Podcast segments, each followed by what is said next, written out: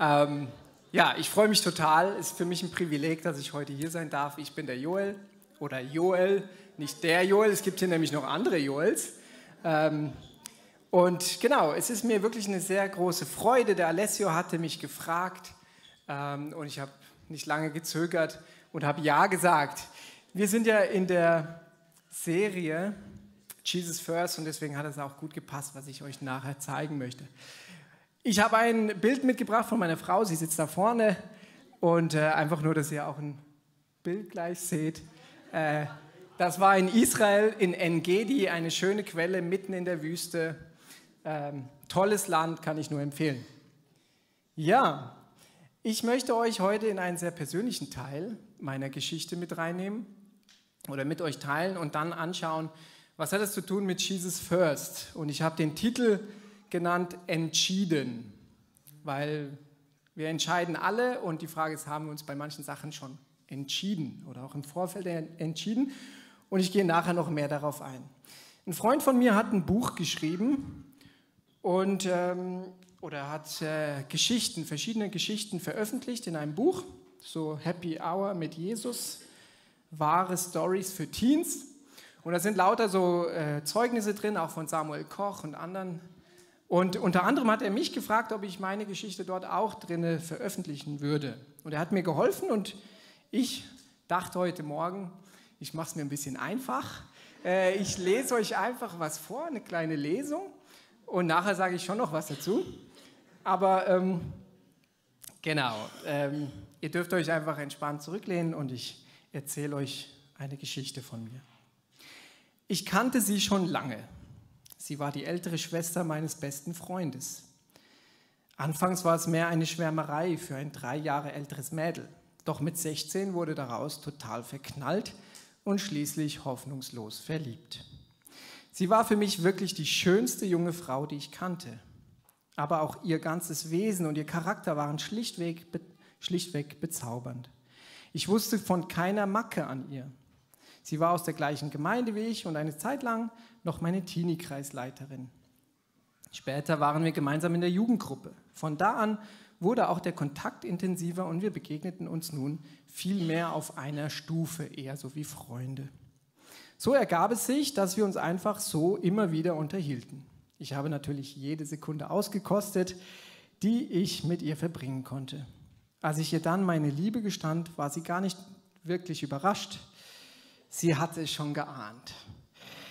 Mit ihrer Reaktion hätte ich zwar rechnen müssen, aber sie war trotzdem niederschmetternd. Ich weiß nicht, welcher Mann das kennt oder Junge. Ich mag dich und so weiter, aber lass uns doch einfach gute Freunde sein. Das war deutlich. Dennoch gab ich mich damit nicht zufrieden. Ich nutzte weiterhin jede Gelegenheit, um ihr Komplimente zu machen. Und ich merkte, dass sie es insgeheim genoss. So fuhr sie mich auch immer wieder mal nach der Jugend nach Hause. Später nahm sie mich sogar morgens zur Schule mit, weil es auf ihrem Arbeitsweg lag. Ich fing an, mir immer mehr Hoffnungen zu machen und wurde krank vor Liebe, sodass ich mir keine andere Freundin als sie vorstellen konnte und wollte. Leider konnte sie sich keinen Freund vorstellen, der jünger war als sie selbst. Das tat weh, war hart. Ich litt sehr darunter und bat Gott, mir doch die Gefühle für diese wundervolle junge Frau zu nehmen. Vergeblich.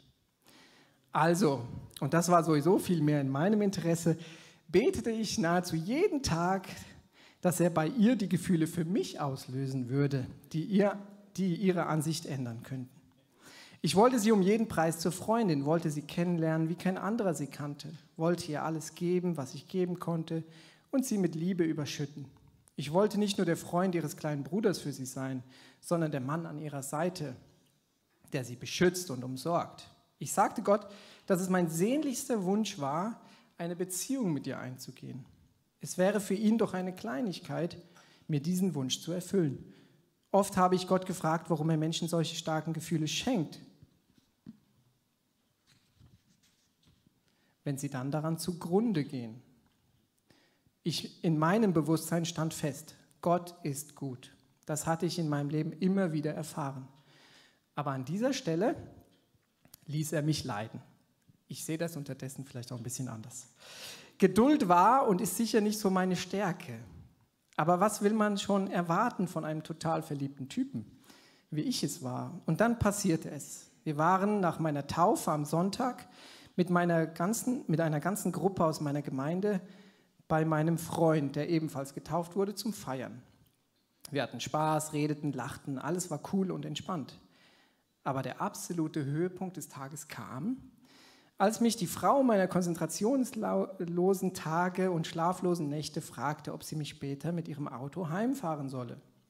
Mein Zuhause war eh nur ein kleiner Umweg, von daher war das nicht das erste Mal, dass sie dies tat. Aber heute war es ein besonderes Mal. Klar wollte ich mitfahren.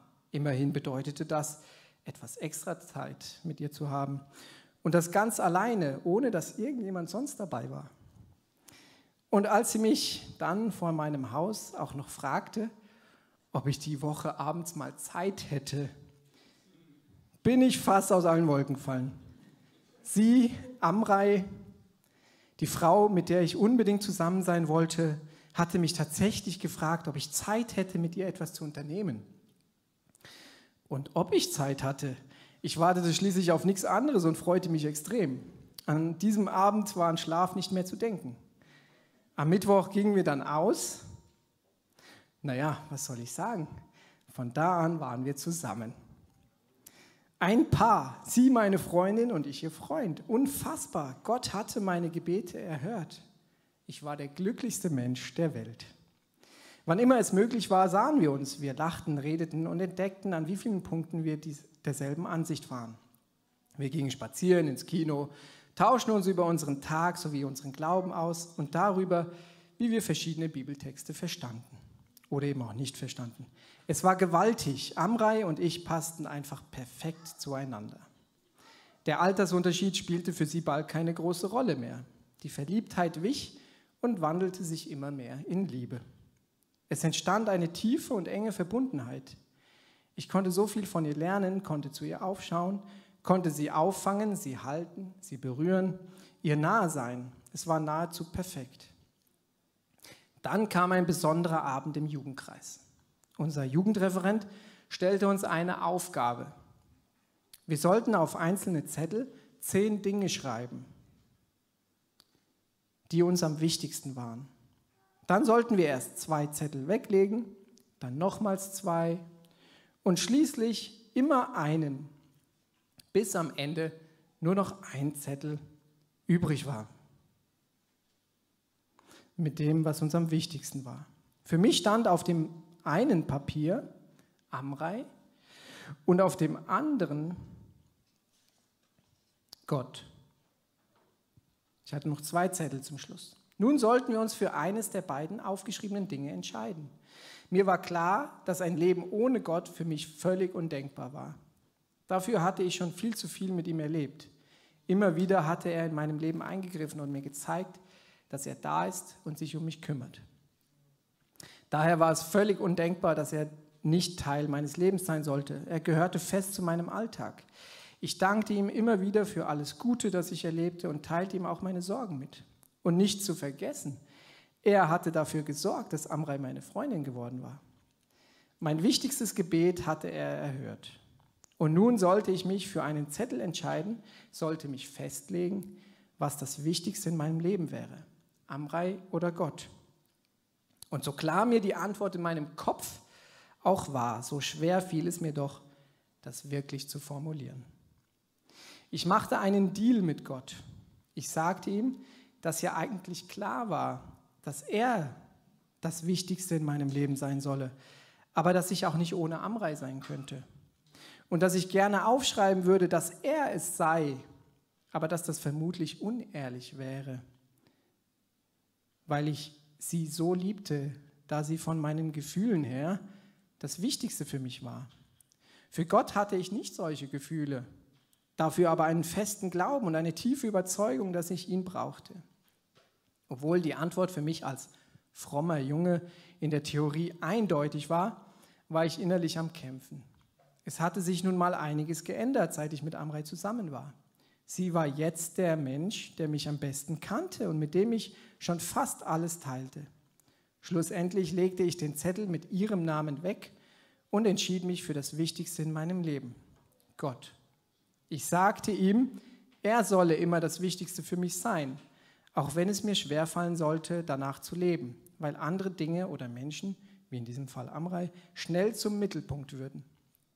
Ohne es zu wissen, sollte dieses Erlebnis meine Beziehung zu Gott verändern.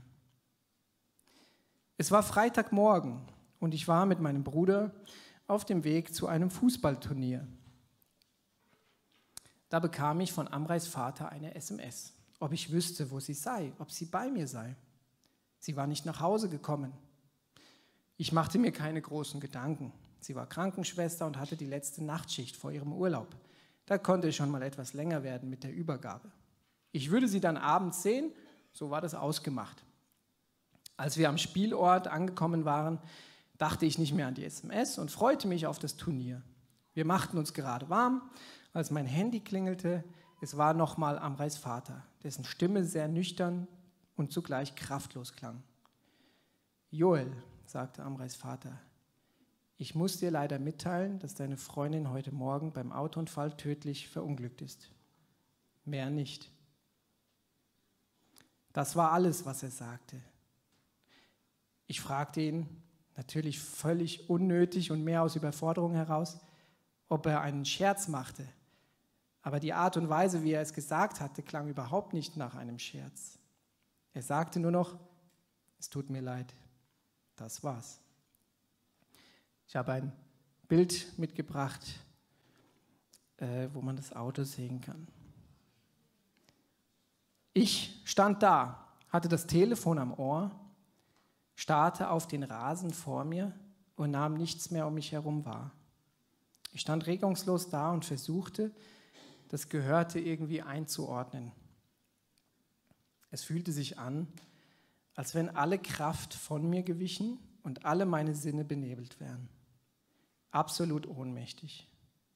Ich ging zu meinem Bruder und schaute ihn tränenvoll an. Er fragte, ist alles in Ordnung?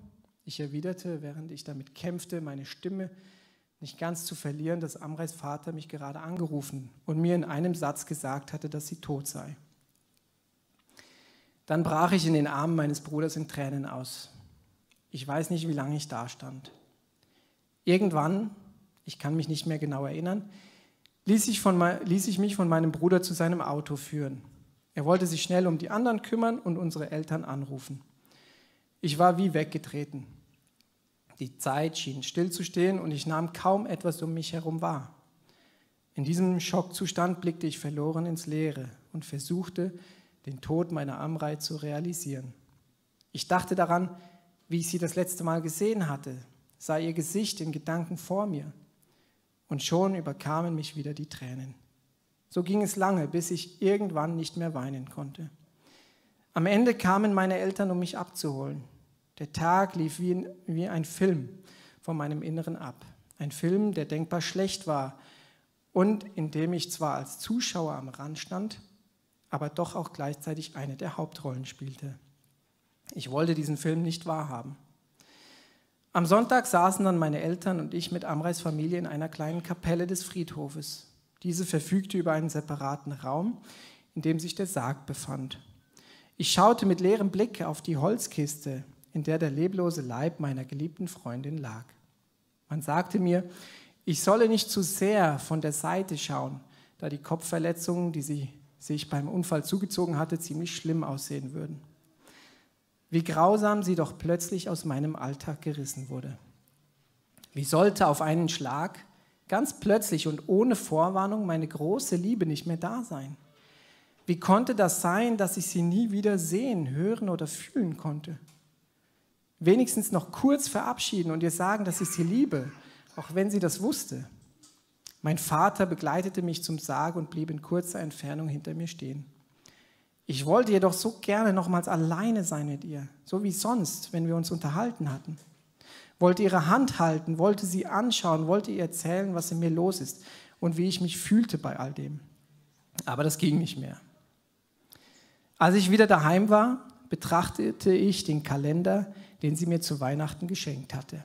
Ich habe euch wieder ein Bild mitgebracht. Sie hatte mir verschiedene Kalender geschenkt. Auf dem selbst gebastelten Kalender befanden sich viele schöne Bilder von ihr, aber auch oft Bibelverse oder besondere Sprüche.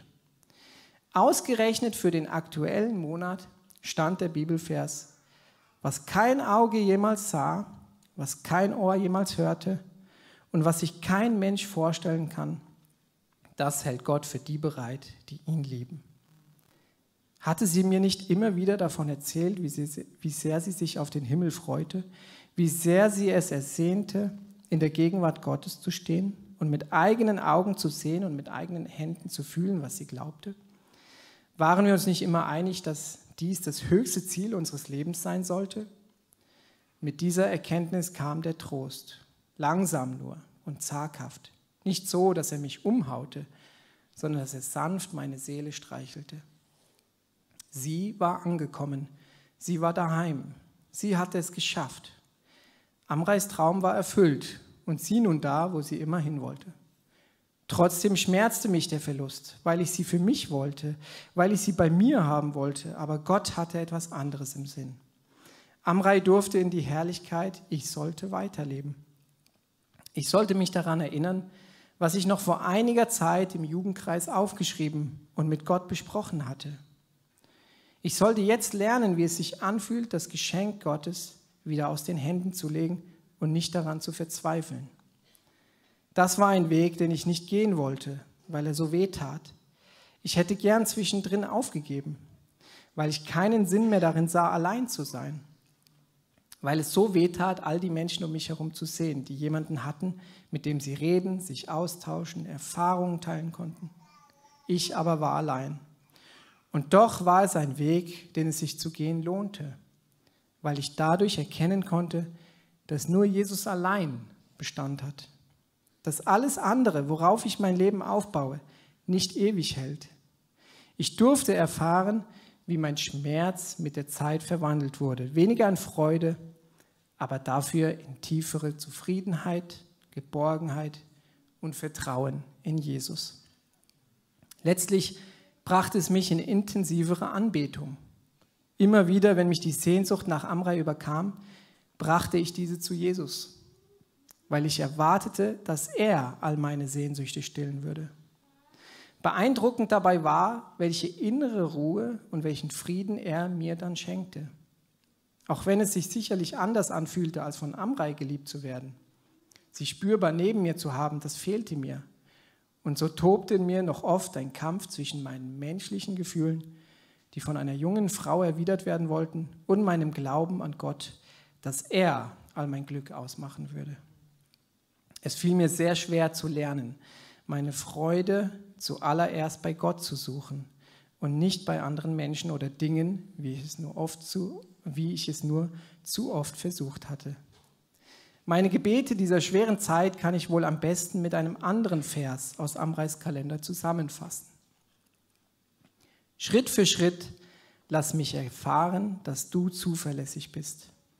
Du bist der Gott, der mir hilft. So kam mein Herz zur Ruhe. So wandelte sich mein Kummer in Stille.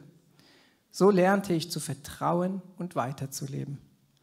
Ich durfte die Erfahrung machen, dass Gott da ist, dass er, auch wenn er nimmt, doch auch gibt und mir in den tiefsten Momenten meines Lebens auf zärtlichste, einfühlsamste und liebevollste Art und Weise begegnet.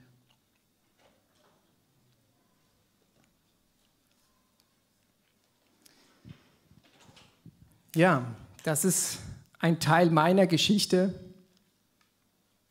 Und ich habe schon gesagt, dieses Jesus First, die Serie heißt Jesus First. Und als Alessio mich gefragt hatte, dachte ich, okay, ich mute euch das mal zu, ein bisschen länger eine Passage zu lesen.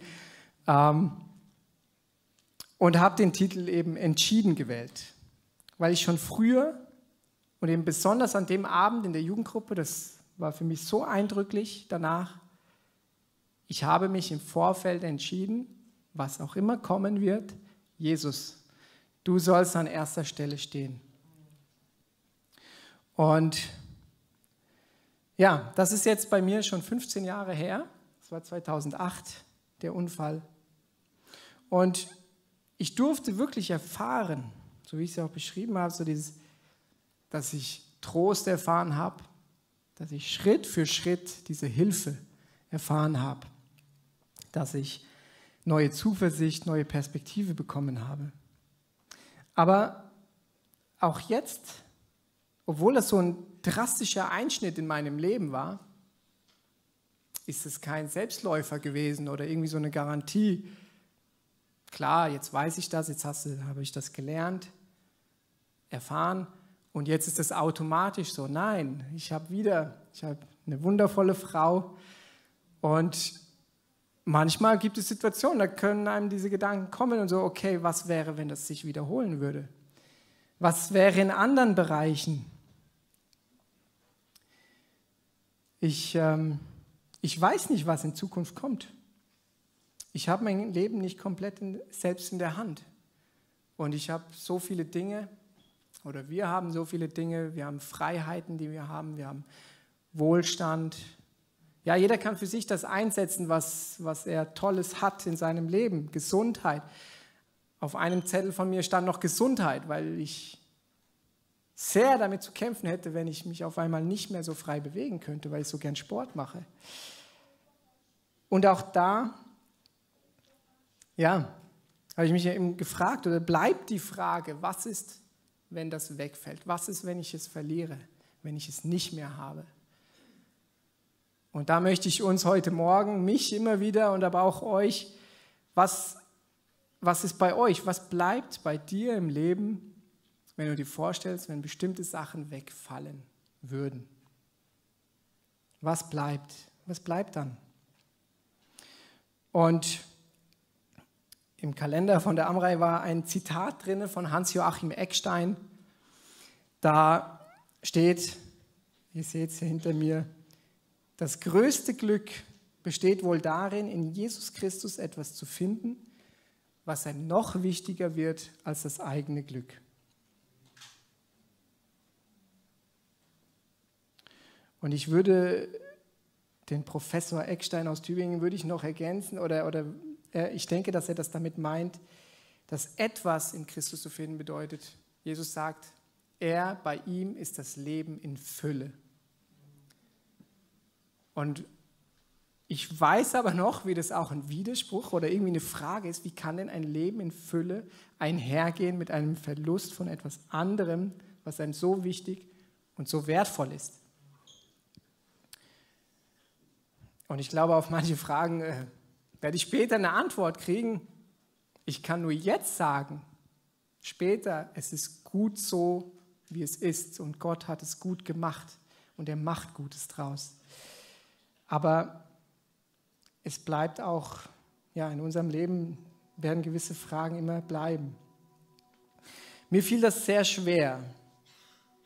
Ich habe Jesus das immer wieder hingelegt.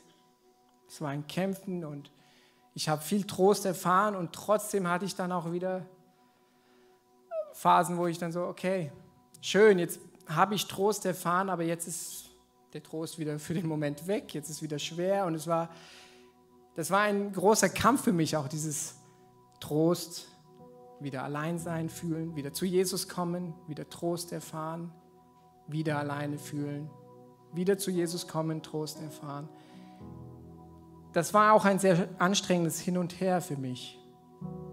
Und trotzdem war es für mich sehr eindrücklich zu erleben und zu erfahren, wie Jesus da ist, wie er immer bei mir war und immer bei mir sein wird und mir Schritt für Schritt hilft und zeigt, dass er vertrauenswürdig ist, dass es sich lohnt, ihm zu vertrauen und an ihm festzuhalten.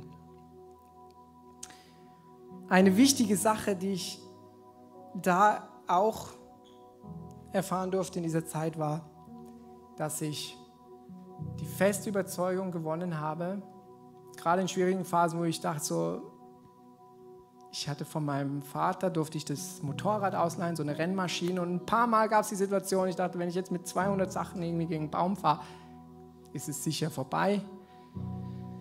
Aber ich hatte so tief drinne in mir Nein, das ist nicht das, was Gott für mein Leben möchte. Er möchte, dass ich lebe. Ich kann es nicht verstehen alles und Aber ich bin überzeugt, er hat mich gewollt, er hat mein Leben gewollt. Ich bin kein Zufall und ich soll leben. Und er hat mit mir was vor. Und das war für mich auch ein sehr großes Ding, weshalb ich auch oft mit einer Sicherheit dastehen kann und sagen kann, ich weiß, wer ich bin. Ich bin gewollt, ich bin geliebt, ich bin angenommen. Jesus hat mich gewollt und das ist unabhängig von anderen Menschen, von Umständen. Das ist jetzt leicht gesagt, aber in solchen Momenten. Und ich bin mir bewusst, dass, dass das, was ich jetzt beschrieben habe, viele von euch schon erlebt haben oder vielleicht gerade erleben, in einer anderen Form vielleicht. Ja, aber es ist immer wieder neu eine Frage, immer wieder neu eine Frage, was, wofür möchte ich mich entscheiden? Und deswegen habe ich geschrieben, entschieden. Ich habe mich vorentschieden und es hat mir geholfen, in diesem Moment dran festzuhalten, sagen, ich, ich möchte daran festhalten, ich möchte vertrauen, ich möchte dranbleiben, Jesus. Und jetzt erwarte ich von dir, das habe ich ja auch ganz klar zu Jesus gesagt, ich erwarte von dir, dass du das jetzt zeigst, dass ich das erleben darf, dass du mich tröstest, dass du da bist, das, was du versprochen hast, einhältst. Und ähm, das hat er getan. Ich habe ein Zitat gemacht, ich, oder ich habe es einfach mal so aufgeschrieben. Die wichtigsten Entscheidungen für die Zukunft werden vorher getroffen oder im Hier und Jetzt. In der Psychologie weiß man, dass man schon als kleines Kind Entscheidungen trifft, die uns jetzt gar nicht mehr so bewusst sind und die in der kindlichen Logik entstehen, die Einfluss auf unser ganzes Leben haben, sogar auf unsere Zukunft. Aber ich meine damit, wichtige Entscheidungen jetzt zu treffen, bevor ich in gewisse Momente reinkomme, jetzt schon für mich Dinge klar zu haben. Und da möchte ich auch dich herausfordern. Was hast du für dich klar und wie sieht es in diesem Punkt aus, wenn eben Sachen wegfallen? Dieses, für mich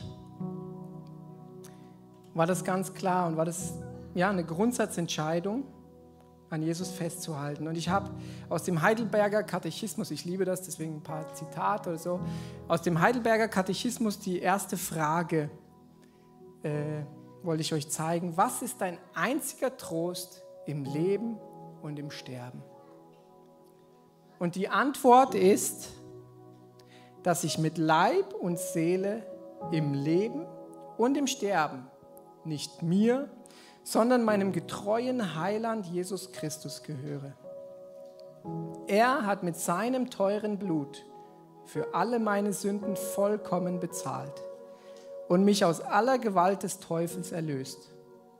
Und er bewahrt mich so, dass ohne den Willen meines Vaters im Himmel kein Haar von meinem Haupt kann fallen ja, dass, ich, dass mir alles zu meiner Seligkeit dienen muss. Darum macht er mich auch durch seinen Heiligen Geist des ewigen Lebens gewiss und von Herzen willig und bereit, ihm forthin zu leben oder ihm nachzufolgen. Ist ein bisschen vielleicht älteres Deutsch. Ja. Und ich möchte jetzt, wir, ich bin jetzt schon quasi am Ende. Ich weiß gar nicht, wie viel Zeit. Aber wir gehen jetzt gleich nochmal in einen, einen Worship-Block. Und werden eine Zeit des Worships haben. Und in den Liedern, wir haben so kraftvolle Lieder vorher schon gesungen. Das sind wie so Commitments, man könnte sagen, so Vereinbarungen, die man trifft.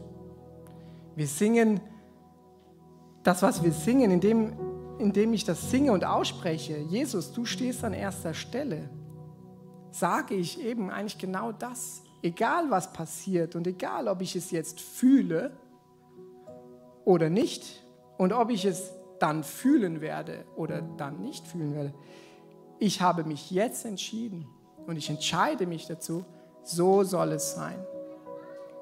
Jesus, du sollst an erster Stelle stehen. Und da kann man jede mögliche Herausforderung einsetzen vom Leben. Tod ist eine große Sache. Es kann sein Gesundheit. Jeder von sich weiß wahrscheinlich selber, was das bei, bei sich im Leben ist, diese Herausforderung. Ja. Und es ist mir wichtig zu sagen, dass diese, dass es in Ordnung ist, diese Entscheidung zu treffen, ohne entsprechende Gefühle zu haben. Ich habe es damals, das war schon für mich eindrücklich mit diesen Zetteln, aber trotzdem, ich wusste noch nicht, was da kommt, was mich da erwarten würde oder oder. Und ich weiß es auch jetzt ja nicht. Und das kann ich nie absehen, aber vom Gefühl her, ja, das muss nicht ein besonders emotionaler Moment sein und jetzt aus den Gefühlen heraus treffe ich diese Entscheidung. Nein, ich kann diese Entscheidung so bewusst treffen und sagen, so soll es sein. Und ich darf darauf vertrauen, dass das, was Jesus sagt oder was wir in der Bibel lesen, was Gottes Wort ist, dass das stimmt, dass das zuverlässig ist, dass er das einhält. Und ich vertraue, ich vertraue auf das, was Jesus sagt, aber ich vertraue auch auf ihn als Person. Ich vertraue einer Person. Ich vertraue darauf, dass er da ist, dass er bei mir ist, dass ich ihn erleben darf. Und ihm folge ich. Und ich habe es erleben dürfen und möchte auch in Zukunft diese Priorität immer klar haben. Und ja, ich weiß nicht, wie das, was dir hilft, vielleicht diese Prioritäten zu ordnen in deinem Leben mit den Zetteln.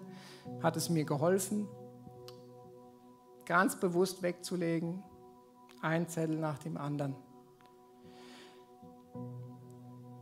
Und vielleicht kennst du Jesus noch gar nicht und würdest ihn gern kennenlernen und bist jetzt hier und sagst ja, interessant, dann sag ihm auch das. Und auch das ist eine Entscheidung oder kann eine Entscheidung sein, indem du sagst zum Beispiel, Jesus, ich kenne dich nicht, aber ich möchte dich erfahren. Ich möchte erfahren, dass es dich wirklich gibt. Zeig dich mir bitte. Und auch das ist schon eine Entscheidung, offen zu sein. Oder du hast vielleicht schon entschieden, aber du möchtest es heute auch nochmal bekräftigen und jetzt nachher auch im, im Worship nochmal neu bekräftigen und ganz bewusst so, ich, Jesus, ja, das möchte ich ganz klar haben in meinem Leben, in diesen Situationen, in denen ich drinnen stecke, in jeder einzelnen Situation, Herausforderung, wo ich gerade bin, auch da ähm, möchte ich dich an erste Stelle setzen. Und äh, ja, möchte das auch feiern, im Worship feiern, dass Gott gut ist, dass seine Güte unendlich ist, einfach unfassbar groß ist für uns und äh, dass er barmherzig ist.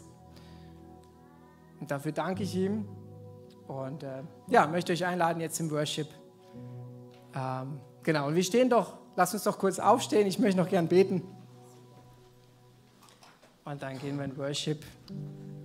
Jesus, ich danke dir dass ich das erleben durfte in meinem Leben. Ich danke dir, dass du dich als treu bewiesen hast. Aber du hast es schon im Großen getan. Du hast mit dem Volk Israel deine Treue bewiesen, deine Bundestreue. Du hast gezeigt, dass du treu bist, dass du immer wieder uns suchst, mit offenen Armen dastehst. Du hast dich offenbart in deinem Sohn Jesus Christus, der auf diese Erde gekommen ist und für uns gestorben ist und hast damit gezeigt, du bist da, du möchtest die Beziehung mit dir. Und du möchtest all unsere Sehnsüchte stillen. Und ja, ich danke dir dafür, dass wir bei dir Leben in Fülle bekommen dürfen.